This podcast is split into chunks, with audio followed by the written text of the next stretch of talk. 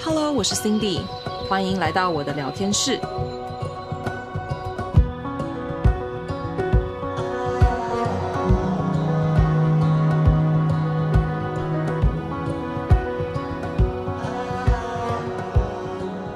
到心地聊天室，那相信各位心地聊天室的忠实听众们，对于 wellness 这个英文单词呢都不太陌生。在英文这个 Cambridge Dictionary，也就是剑桥词典中，它的 definition 就是 the state of being healthy。那我们都知道说，wellness 所涵盖的健康，不仅仅是饮食和健康检查报告上面评分所出来的这个健康哦，那它是一个结合身心灵全方位的一个健康模式。它也打破了我们对于一般的健康的迷思，尤其是以西医的角度，比如说要生病挂号挂哪一科啊，这么单一化的。那对于 wellness 来说，身心灵是一体的。所以，当我们感觉到不舒服或者是想要被疗愈的时候，wellness 教会我们的呢，是要从由内而外的疗愈方式，结合这个身心灵一起，那才是完整有效的 healing process。所以，今天请到的来宾是 Nest Wellness 的两位负责人 Melody 跟 Angela，要来和我们一起分享。究竟什么是 wellness 呢？wellness 为什么对我们来说是这么的至关重要？在他们所打造的事业体系中，如何可以提升我们每一个人的 wellness practice？那我们就直接欢迎两位嘉宾。Hello，Hello，大家好，我是 Nest Wellness 的 Melody。Hi，大家好，我是 Nest Wellness 的 Angela。两位为什么会想要创办这个 Nest Wellness？那它的这个 vision 就是愿景是什么？然后这个名字其实也蛮酷的，蛮特别。它怎么来的？为什么我想创 Nest Wellness？我觉得它是一个我整个 personal 的一个 journey。嗯、然后因为我事实上就是 Nest Wellness 是我第二间公司，所以、我第一间公司是一个运动服饰品牌叫 Via Sweat。嗯，然后那个是七八年前创的。然后那时候对我来说，健康的定义就是运动，嗯，然后跟饮食。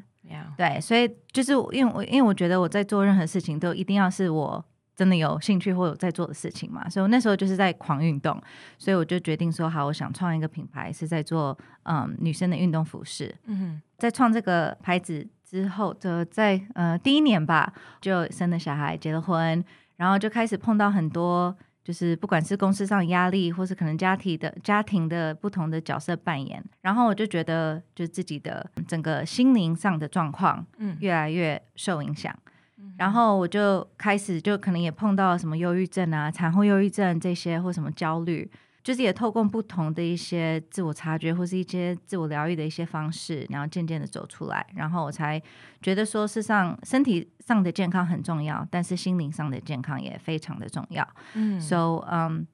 我就希望可以去推广这个身心灵的一个健康，然后、嗯、呃，后来前年也考了一个身心灵健康教练的一个证照。嗯，然后后来就碰到我的 business partner Angela，然后我们就在讨论这个这个议题，然后就决定说来一起创这个平台。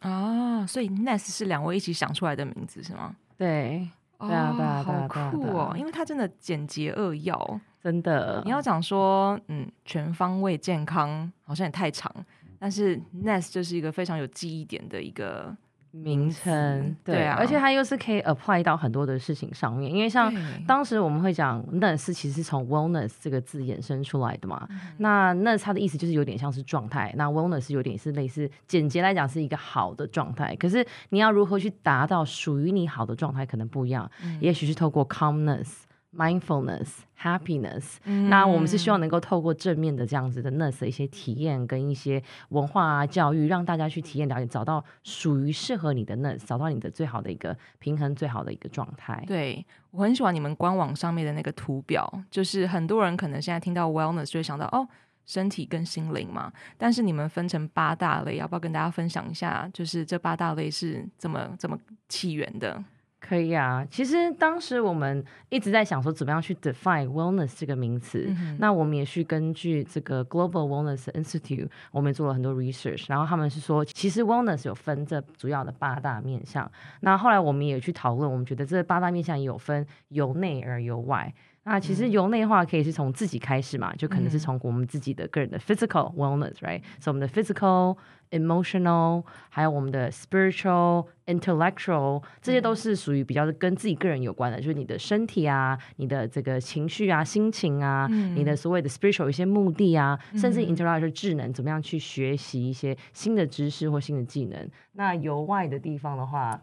由外的地方呢，就比如说环境，嗯，environmental，然后 social，就是人与人之间的那种关系。跟不管是跟你的 coworkers 还是家人，还是小孩，还是另一半，嗯哼，嗯，然后还有就是财务管理，我觉得还蛮有趣的，就是还蛮有趣的一个地方，就是身身心灵健康这个八大面向里面还包含了财务管理。对，因为事实上 we don't talk about money that much，但 it 它非常会影响到我们的一个生活的一个品质或是一个就是一个状态。嗯哼，然后最后一个呢，就是。我已经 lost 了，应该是环境、social、Social career、occupational、occupational 职业职涯。嗯，对，对我正想要接那个职涯的部分，金钱跟职涯这一块，我觉得真的是很少人会去提及到的事情。对，可能就会觉得，哎，人生就是这样子，对不对？但是其实他也是可以从 wellness，你去怎么去看待这件事情，怎么去应对这件事情，那得到一个更好的一个这个 wellness balance 嘛。下一题这个问题刚好也是跟这个金钱上面呢、啊，还有这个 occupational 职业上面是比较有关系的。就是两位之前像 Melody 刚刚讲到的是，他之前是在做服饰品牌嘛。那 Angela 的部分我们就还不知道，但是两位之前的 创业经验，是是是，怎么连接到现在这个 Nest Wellness 这些经验带入到我们现在新的这个创业职业之中？你们觉得在这之间有没有什么因为投入了身心灵之后，整个提升了你们的这个工作的品质，或者是它带给你们什么样子的一个转变？我可以 maybe 先开始做 share，因为其实我的 background 我之前一直都是在外商企业，在在其实我的以前在上海工作，嗯，然后一直在做比较是 marketing 跟 branding 部分，从 agency 到品牌到品牌集团。负责的是比较是 APEC 地区的一个 marketing strategy 的部分。嗯、那其实你会发现在工作上面，不管是 agency 你要对客户，或者是说在品牌端你要对不只是可能上海 office 啊，你要我们丹麦丹麦的 office，或者说美国 office，你要跟很多不同部门去做很多的沟通。嗯、那其实，在人与人之间沟通就是 part of the social wellness 嘛，那是很 stress out 的。有的时候你要在一个 deadline 里面完成一些事情，就是有时候 time zone different 要跨时区。那这样子的沟通上，其实有很多的压力。如果说你不懂得怎么去 manage 自己的状态，你有可能在工作上面直接爆炸，或是跟客户吵架，或是跟 vendor 直接在那边说：“哦，你怎么没有在时间内完成？或者你报价这样不 OK？” 可是我觉得那是一个过程，因为我觉得在人生之中，我们本来就很多不同 stage in life。那我们要不断的去学习跟了解自己的状态，跟怎么样去突破自己。对那当时可能我年轻的时候就是，哎，我要把工作完成，然后把 career 做得很好很棒。后来我是因为疫情的关系，意外的回了台湾，然后后来去做了 VC，然后后来才意外创业这样子。然后当然是遇到很好的 business partner，可是当时我自己其实没有想到我会创业的人，我以为我就是会一直会帮外商公司做 corporate job，然后就是在大公司大企业工作。哦、那这是真的是因为我们。有找到了我们的 passion，跟我们很相信这件事情，因为对我们来讲，wellness 很重要，而且真的是改变到我们，不管是我们工作的方式，甚至是我们去怎么去跟人家沟通，或者说会让自己会去调频，嗯，因为其实有的时候你会，当你发现自己在很可能焦虑或者很生气的时候，可是当你知道对的方式，你知道怎么去控制自己的情绪，那哎，我觉得我好像要会生气，要准备爆炸的时候，我用透过呼吸。透过可能稍微静下心来，然后哎，我状态就变好，而且我会发现我可以把一样的事情，以前的我可能会直接跟人家就开始生气，嗯、或者是直接开始有可能小小的有点有 tension，你知道吗？那种火上来的感 觉，要拍桌子了。对，可是后来你会发现，哎，因为我了解了我自己的状态，我知道我是一个什么样个性的人，什么时候会让我觉得。不舒服会会烦到我的时候，I'm aware of it。我发现我这样状态，然后我知道我这样状态要开始的时候，我知道什么样子的事情可以帮助我调频，去减少或是把我抽离在当下的这个状态。嗯、那这个其实是有的时候我们没有意识，或是没有去特别关注自己，是不会发现的事情。那为什么很多人说喜欢冥想？它就在帮助你训练你的头脑，或训练你的状态，就知道你。有的时候，哎，你的头脑很难放空，你会一直去想事情，嗯，怎么去抓自己，让自己回到那个很静的状态，其实很难的。那你要透过不断的练习，不同的方式，这其实是我们也是希望让大家去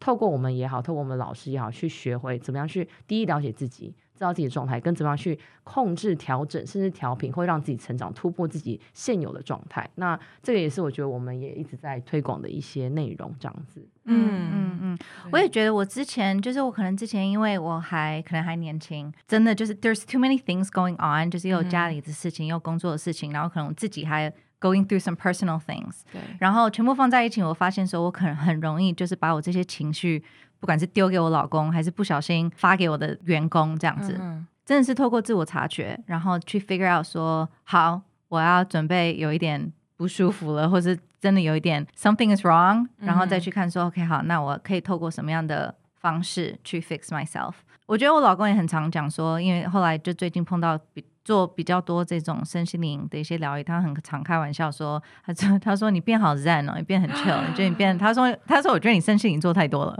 就是 就是对啊，但是我觉得，但是我觉得这就代表我我希望说，就是回到你那个问题，就是从第一个创业到第二个创业，我希望说我可以是一个比较很 calm 或是很稳的一个老板的一个角色，或是一个一个 leader 的一个角色，嗯、因为我觉得这个船就是我们这个公司这个船，我们要怎么去。航行是 it depends on the captain、嗯。那如果我们两个很慌张，或是那那种来情绪爆发，那一定会影响到我们的团队，对，一定会影响到我们的工作的品质，我们的 culture，everything。对，对我们碰面对的事情，我们碰到的厂商，我们接到的那些 everything 都会被影响到。所以，我们、嗯、我非常的 make sure that 我我自己整个的心理的一个状态，I'm Positive, I'm calm。工作上面，我觉得很常，就是 I need to make sure 我在家里，就是我 personal life 的时候，也是有找到那种平衡。嗯，对，it, it really needs to be 就是这种 all holistic, holistic. Thank you, holistic 的一个 well-being。老实说，holistic 我也不知道中文是什么，就是全，有点像是。 完整的、完全的、全然的，很多人都因为很难，因为有些英文字其实蛮难用中文去诠释的，真的，真的，对，对。听众可能没有看到，但是我们就会在边讲的时候会比手画脚，因为我们三个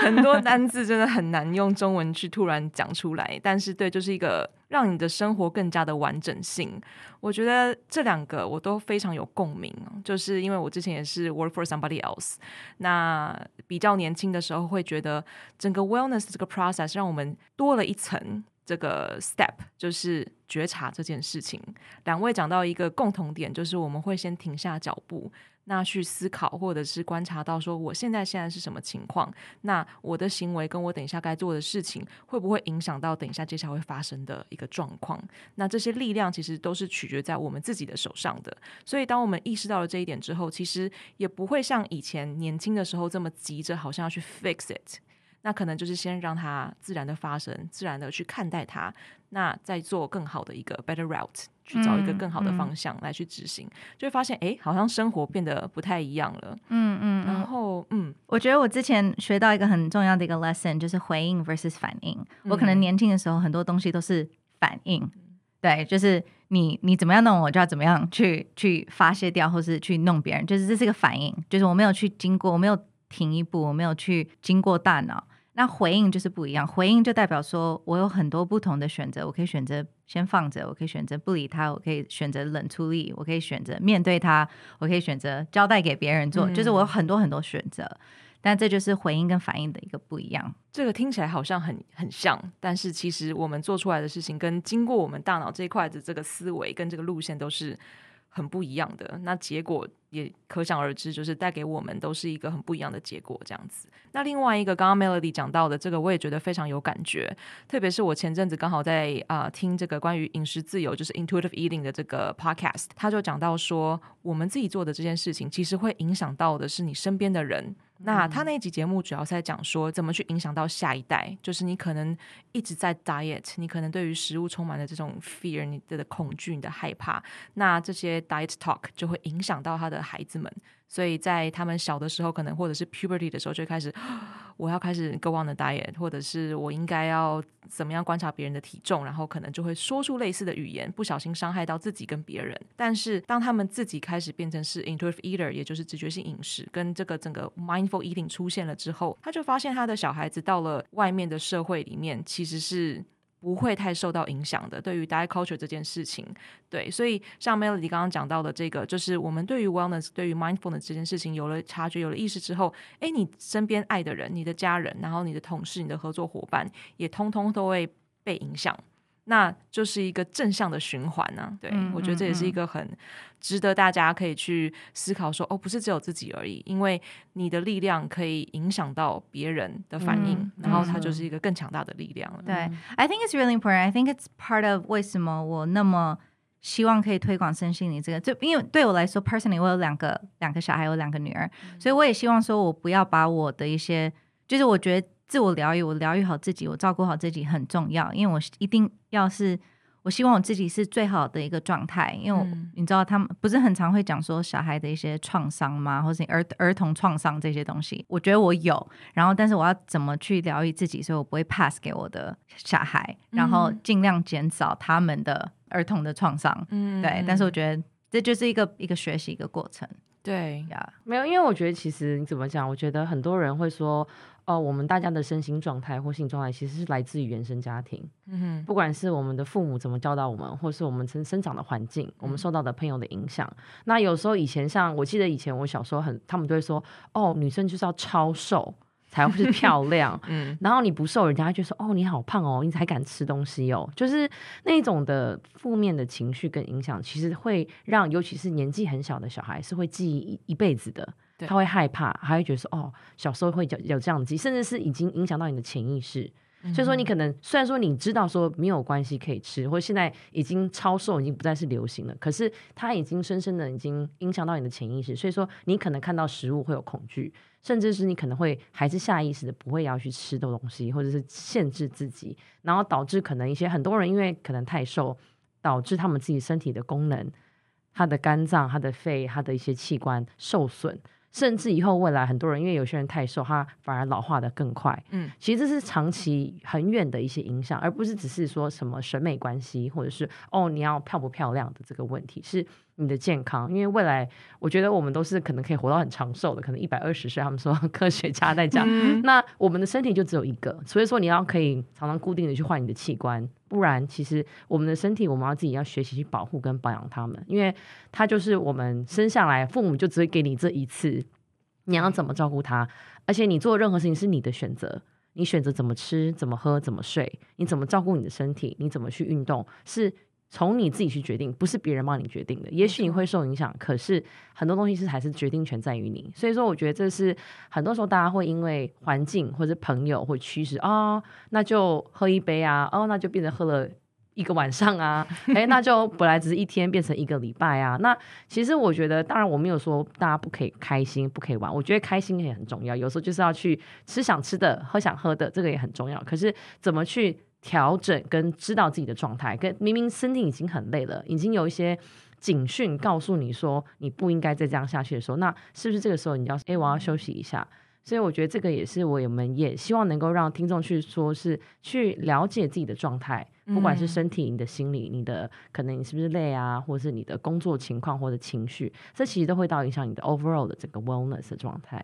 对，我觉得 diet culture 给大家一个观念，好像觉得说我们此时此刻当下，它是一个立马是需要得到的一个效果。最让人家觉得很 appealing 的这种 program 就是三十天让你瘦多少公斤，嗯嗯，就觉得这是快速、有效率，然后可以达到我想要的这个 quote and quote 我想要。可是问题是，大家都往这个方向走，但是你真的想要的真的是瘦那几公斤吗？嗯、其实大家现在慢慢的接触到了 wellness 之后，学习到了慢下来，就会发现说，哎，真的身体只有一个。我们一直反复的这样子做了节食，然后体重上上下下，那久而久之会造成像是对没有错器官的一些损伤，那这些都是不可逆的。那等到我们之后发现说，天哪，我们也没有达到我们想要的体重，我也不知道我在忙什么，然后我的身体还搞坏了，该怎么办？然后就会陷入到一个无限的这种变成是负面的一个循环。但是如果反过来想想，从以 wellness 跟啊、怎么样去照顾自己的健康为初衷的话，你就会发现，自然而然的，真的没有人可以教你说你应该怎么生活，你应该怎么吃东西。You're the best person. That can take care of yourself, right？就是你绝对绝对比任何人，网络上的那些网红啊，或者是电视上常常出现的一些名人、狮子辈的人，都还要清楚你的生活形态、你的饮食状况，那从中去调试、去调整出真的适合你的一个健康模式、一个 wellness 的模式。嗯、那换 Melody，你觉得对于像是特别是饮食自由这一块跟这个 mindful eating，你是怎么看待这件事情的？事实上我，我嗯，在路上我还稍微查了一下什么是 intuitive eating，、uh huh. 但是我觉得还蛮有趣的，因为像嗯、um,，from the name，就是你会觉得哦，就代表说你想吃什么就吃什么。嗯、然后 in a way it is，就有一点像是，但是我觉得重点是你要是对的一个，你要你跟食物的一个关系，你的 relationship with food 是要对的，然后你心态是要对的，嗯、你才能就是好。我想要今天听见我的身身体，然后我今天比较想要吃。清淡一点，或是我想吃少一点，或是天气热，或是 you know 这个前提是你要先 diet culture 这些东西比较没有不会被这些东西受影响，然后你心理心态是对的，你才能去 practice 这个 intuitive eating 这件事情。对，没错，这是很多人对于直觉性饮食的名词，就觉得哦，直觉，那我就是 out of control，我想吃啥吃啥，对不对？我可能一整片披萨，我全部把它吃掉了。对，但是不是这样子？对，因为很多次像。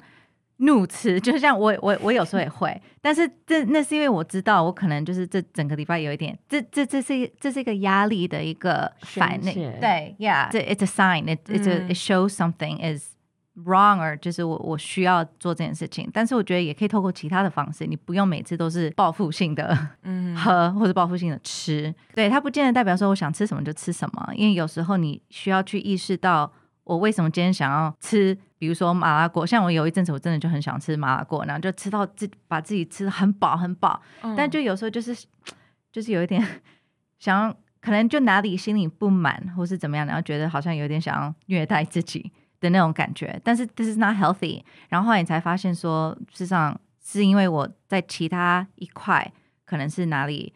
有不满，或是我可能有焦虑，或是怎么样，那我要去疗愈那一块。然后我才可以有一个比较 healthy relationship with food。嗯哼，Does that make sense? Yeah，嗯，我觉得它就是一种情绪性饮食啦。就是那情绪其实本身对于饮食上来讲，它可以是一个 celebration，它可以是一个很好的关系。但是透过 wellness 跟透过冥想这件事情，让我们去 slow down 之后，我们就会发现说，好像有时候，哎，我其实并没有办法用麻辣锅来满足或者疗愈到我当下的状况。那久而久之，可能需要经过几次的麻辣火锅，才发现说，嗯，怎么都没有用啊？才发现啊，这个不是我需要的，嗯、是我情绪上某方面另外一个领域，那需要透过别的方式，可能是呃去泡个澡，可能是去按个摩，才发现一次就到位，对不对？所以就是这这一切怎么去透过食物也好，怎么去透过不同的方式来疗愈自己也好，也就是提到你们在那个 Nest 里面讲到的这八个面向，到底是哪一块出了这个问题？嗯、可是如果我们一直想着。我们就是要最快的方式，也就是可能是食物，它可以马上满足到我们，或者是说我们真的马上就要去 fix something，我们可能就一直往错的方向前进，就不会意识到说，原来我们把努力跟这些时间都花费在错的方向上面了。嗯，对对。对于 wellness 跟 health 来讲，因为以前我们都讲说，哎呀，你健不健康这样子到底好不好啊？两位觉得最关键的 wellness 跟健康这个 health 两个差别在哪里呢？我觉得其实 health 这一块，你感觉是对于我来讲是比较是医学相关的。为什么呢？嗯、因为我觉得 health 就是说，哎，我身上是不是有一些疾病？哎，我是不是要 make sure 我的身体是不是没有状况？然后我要 making sure 我有得到适当的治疗，或者是去做我的调整。嗯，可是我觉得 wellness 它是一个更多是在一个状态，跟怎么样去做成一个全方位平衡的一个生活方式。嗯，因为其实呃健康，当然我们是可以用很多医疗数据，你去抽血啊，你的体脂啊，你的 BMI 啊，你去衡量，哎，你的这你的指数是不是在正常状态？那这个也许对于很多人来讲，它就是属于健康的定义。可是我觉得 wellness 是更加是连接到你的。心灵的状态更多是你的 happiness，你的整体的你感觉是不是在 glowing 这个人，对吧？就是说，哎，不是只是说我的身体上说透过这些数据，我的整个的。状态，不管是跟人与人之间，我的工作上面，或者是我的这八大面向的每一个面向，我其实都觉得，哎，都还蛮开心，很不错，导致让我整个 由内而外发散出来的这个感觉，是真的是让你觉得很舒服跟很好的一个平衡。那我觉得这个是我们一直也在很主推的一个 wellness 这个情况的、啊、这个状态。嗯，而且我觉得 wellness 它它是一种就是主动的去去一直往这个方向，对。对，rather than like 被动，就是我一直想要成为更好的自己，因为我觉得这才是比较 sustainable、long-lasting 的一个。之前在 TED Talk 里面我有分享过，就是有 illness to wellness 的一个 con、嗯、continuum，就是 illness 就是病嘛，嗯、然后就是你一直往 illness 这个方向，就是就是往死亡对，然后但是你往另外一个方向就是 wellness，、嗯、然后。你越往你你可以把它想成就是 illness 跟死亡是在左边，然后 wellness 是在右边，然后但它是一直在流动的，所以有时候你可能状况比较不好，你会偏向左边，但是你也会试着透过一些方式要一直往右边。那你到零的时候，这个可能就是所谓的像 Angela 刚提到的你的健康的一些指数。你知道身体身体健那个身体，你去身体检查，身体检查的时候，他给你一个报告，然后就打勾打勾打勾，everything's good。然后，但是你再往右边的话，那就是要靠自己的一些就是努力跟自己的一些就是比较主动的去寻找 what would make my life better，我要怎么再嗯更上一层楼，就更加进步，让自己变得更好的一个状态，对，对，对，一个状态，对。对你前面讲到说，嗯，这个 well being 是会自己自动自发、由内而外的想要变得更好，这就是更进一一层楼的感觉。就是你可能在当下觉得，哦，我这个这个这个 view 已经够好了，但是 wellness 可以带领你到的是那个 addict 那个更上面的那个感觉，让你去看到。不一样的自己，不一样的世界，嗯、你怎么跟世界做互动的一个感觉？对对，嗯、因为我觉得人生就这样，就一直要自我成长啊。就虽然虽然你觉得呀，我现在这个状态还不错，I like the view here，but、嗯、你也不知道，就是你会喜欢更高更高，or another view。对对，没错，就是一直去寻找，因为 life is 就 you only get one life，你会希望是最好的一个状态吧？对。而且当你看到那个更高，所谓的更高的那个 picture 之后，你会发现这些东西是 self motivated，这是你自己自动自发，你想要变得更好的。因为对于是像是 Angela 刚刚讲到这种健康检查报告的数字，它就是一个很没有没有情绪性的，它就是一个数字而已。它给你从小到大我们成长的过程里面，就是一个被评分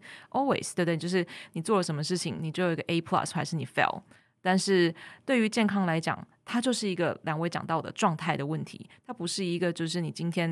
嗯、呃、吃的好棒棒，然后你就拿一百分，那你可能今天吃个炸鸡，那你就变零分或者是负的，它不是这样子的一个状态。那可以看到的是更深层的由内而外的，这个炸鸡就是可以满足到我的心灵。那我也不是天天吃，所以为什么它要被评分呢？它就是一个当下状态上面，我觉得对我自己的 wellness 好的东西啊。嗯，对。嗯两位在成立的 Wellness，呃，这个 Nest Wellness 这个品牌开始啊，有没有一些什么比较特别的，有关于身心灵的活动也好，或者是饮食方面的活动也好？那最近 What are you guys up to？那哪边可以找到你们的啊、活动？嗯，um, 其实我们一直在做还蛮多不同的一些活动啊，内容。其实我们也有自己的 podcast，像 Nurse 聊天室，嗯，我们也会做不同的活动。像我们最近要呃，马上要做一个冥想的活动，包含要让大家去了解什么是冥想，在一个新的冥想空间，有音疗老师，然后有不同的心理治疗师一起来参与这样的活动。嗯，然后同时我们会跟嗯，前一阵子也跟台东县政府合作一场日出瑜伽，去推广把台东县。变成一个比较像是一个 wellness 国际城市，所以我们也是有不断的在跟媒体也好、政府也好，或者是说不同的当地的这些台湾的老师或是营养师，不同的资源或场地去合作，去推广 wellness。因为对于我们来讲，我们也是希望能够把 wellness 推给企业。所以我们现在也帮蛮多的企业在做很多的讲座啊、培训啊，是能够让更多人去接触到底什么是 wellness。透过不同的一些 coaches 讲、老师，像之前我们也其实有跟 Cindy 合作嘛，我们有在 F45 有做一个六个礼拜的这个 wellness 一个项目。对，我有看到我的 profile 在你们的官网上面。对对对对对对对 对对对，因为就是等于是我们合作的老师，我们一起合作活动，对于我们来讲，就是是希望能够把大家去推出去，跟让更多人去认识。而且其实，在台湾其实比较少人在讲 intuitive。Intuitive 呃。eating 或者是在讲这样子的这种 mindfulness 的 nutrition 或者是 eating 的概念，因为其实大家都还是以非常的医学的科学的方式说，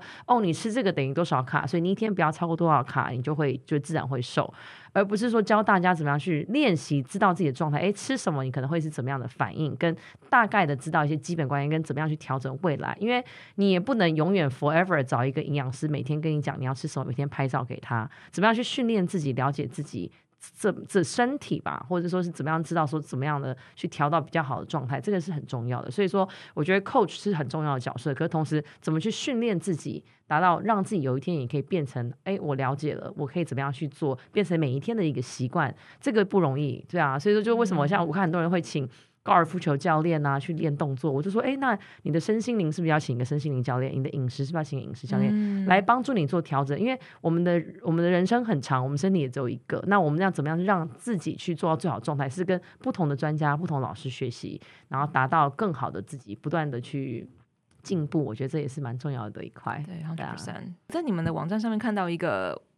balcony yoga，就是在对空。空中花园的瑜伽，屋顶瑜伽，所以其实那个我们因为有下雨有延期啦。哦，对对对，可是那个我们应该之后还会再继续延续举办，可是基本上我们会一直在办像这样子类型的活动，对，跟不同的场地，因为其实对于我们来讲，就是要让大家能够可能透过体验或是课程或是活动来认识，因为我们不想把身心灵或 wellness 变得好像很难。嗯哼，或者很不好玩、嗯、哦，好有压力，要去上一个课冥想，我的天哪，那个 会不会很无聊啊？对，就是我们想要变得说，哎、欸。It's very fun. It's very beautiful. It's it's a lifestyle. It's something that 我们年轻人都想去。因为我们 instead of 去酒吧，我们为什么不大家一起去一个很美的地方，还可以拍照做空中瑜伽？我觉得？这是个 new movement。然后这让我想到我之前在纽约生活的时候，那种你在人家的这个 terrace 或者是对啊，人家的屋顶上面做瑜伽，对，然后听音乐，然后可能甚至是画画或者是什么，就是